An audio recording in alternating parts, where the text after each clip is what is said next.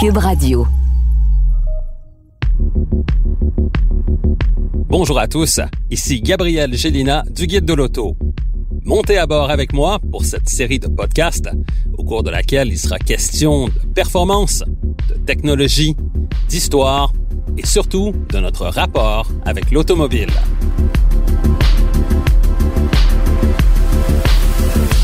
Au voilà avec Gabriel Gélina. Aujourd'hui, je veux vous parler des salons de l'auto dont la pertinence est de plus en plus remise en question par certains constructeurs automobiles qui n'en voient plus l'utilité. Aussi, ces grandes manifestations publiques doivent maintenant composer avec une nouvelle menace existentielle, soit celle posée par les maladies épidémiologiques, comme celle du coronavirus COVID-19, qui a mené à l'annulation du Salon de l'Auto de Genève en mars 2020. Ladies and gentlemen, the 90th edition of the International Motor Show will not take place. This comes as a preventive measure in response to the coronavirus epidemic raging in Europe and legitimated by today's Federal Council injunction to cancel any event gathering more than a thousand people. We therefore regret to announce that the Geneva International Motor Show 2020 is now cancelled.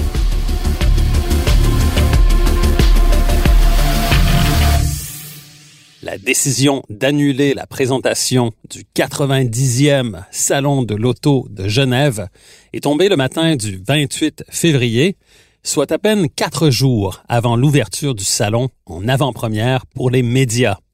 Tous les kiosques des constructeurs étaient aménagés et il ne restait qu'à peaufiner la mise en place des voitures vedettes de ce salon dans l'enceinte du Palexpo. Comme à chaque année, j'avais mon billet d'avion, ma réservation d'hôtel et mon accréditation de presse en main pour l'édition 2020 du Salon de l'Auto de Genève, et je me faisais une joie d'aller assister encore une fois en personne aux nombreux dévoilements prévus à l'horaire. Pour prendre conscience de l'ampleur de cette nouvelle de l'annulation du Salon de l'Auto de Genève, il convient de vous préciser la place que ce salon occupe dans le giron des grands salons internationaux de l'automobile. En fait, Genève, c'est le plus beau salon automobile au monde pour les vrais passionnés, celui qui regroupe à la fois les constructeurs généralistes et les marques exotiques pour lesquelles ce salon était souvent la seule manifestation du genre à laquelle elles participaient. À titre d'exemple, cette année, Volkswagen devait procéder au dévoilement du ID4, un véhicule à motorisation électrique avec un look de VUS destiné non seulement à l'Europe et l'Asie, mais également à l'Amérique du Nord. Chez Audi, on comptait dévoiler la nouvelle A3. Chez Porsche, la première mondiale des nouvelles 911 Turbo et Turbo S était sur les rangs. Pour BMW, la nouvelle i4 à motorisation électrique devait prendre la vedette. Pour des marques comme Bugatti, Pagani, Koenigsegg, Pininfarina et plusieurs autres marques de légende, ainsi que des préparateurs spécialisés comme Roof, Brabus, Mansonry, Genève est un passage obligé, un must. C'est là que ces marques plus exotiques, voire exclusives, dévoilent des super voitures aux performances aussi délirantes que le prix qu'elles commandent. Bref, Genève, c'est LE salon des salons internationaux de l'automobile, celui où des modèles marquants de l'histoire ont été dévoilés à travers les années, comme la Ferrari 250 California Spider, la Porsche 904, la Lamborghini Diablo ou encore la fabuleuse Jaguar E-Type.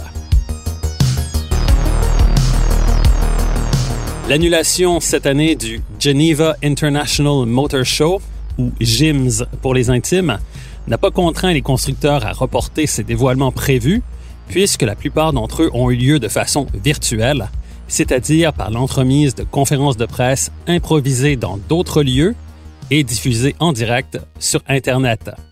Ce cas de force majeure risque cependant de faire école, puisque les marques ayant procédé de la sorte ont tout de même reçu une couverture médiatique qui fera sûrement l'objet d'une étude approfondie quant à ses retombées.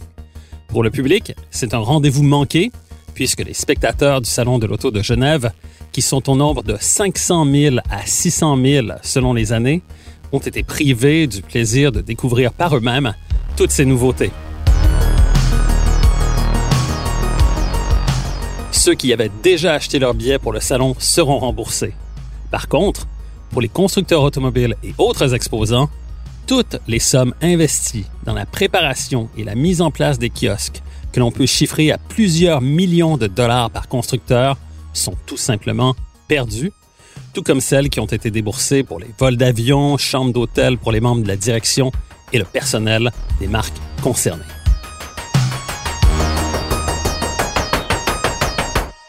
Cet épisode survient dans un contexte où la direction de plusieurs marques, souvent des marques dites premium ou haut de gamme, remettait déjà en question la pertinence et l'efficacité des salons de l'automobile dans la communication marketing par rapport aux sommes dépensées.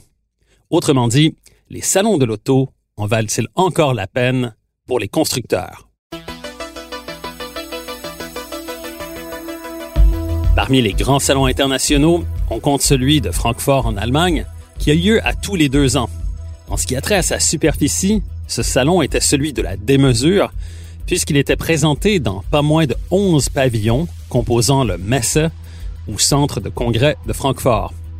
À une certaine époque, Audi devait même construire un bâtiment temporaire avec escalier mobile pour pouvoir exposer ses modèles, puisque tous les autres pavillons étaient occupés par d'autres marques.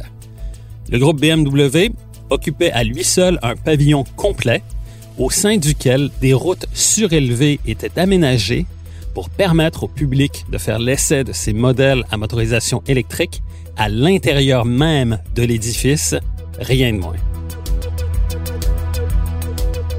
Ça, c'était les années folles du Salon de l'Auto de Francfort. En 2019, BMW avait cédé la moitié de son pavillon à d'autres marques, comme Renault et Jaguar Land Rover. De son côté, Audi logeait dans une section du pavillon retenu par le groupe Volkswagen, tout comme Porsche, Skoda, Seat et les autres marques du groupe, comme Bentley par exemple. Francfort était toujours un grand salon, mais déjà on gérait la décroissance. Après l'édition 2019, Herbert Dees chef de la direction du groupe Volkswagen, déclarait que les salons de l'auto étaient morts, qu'ils n'en valaient plus la peine.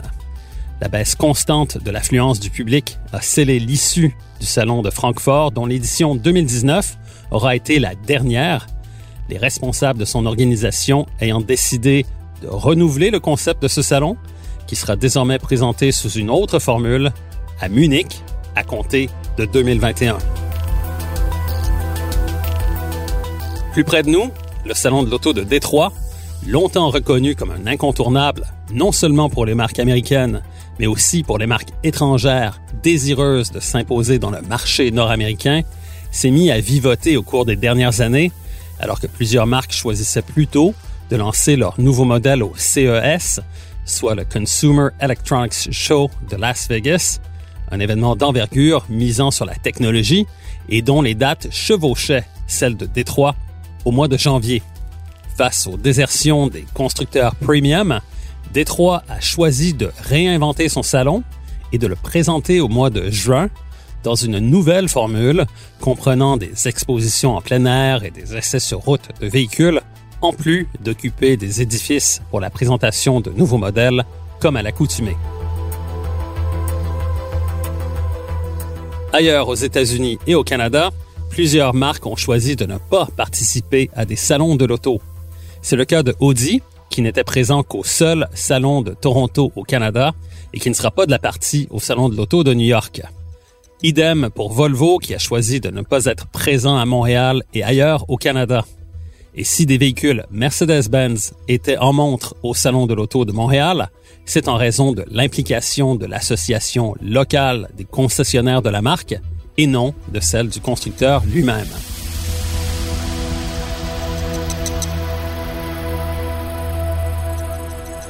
Tout cela pour dire que les salons de l'automobile sont à la croisée des chemins à l'heure actuelle et qu'ils devront s'adapter pour survivre, même dans le cas de ceux que l'on croyait incontournables.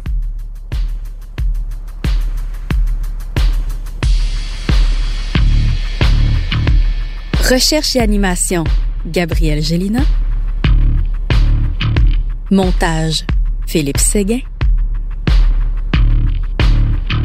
Une production, Cube Radio.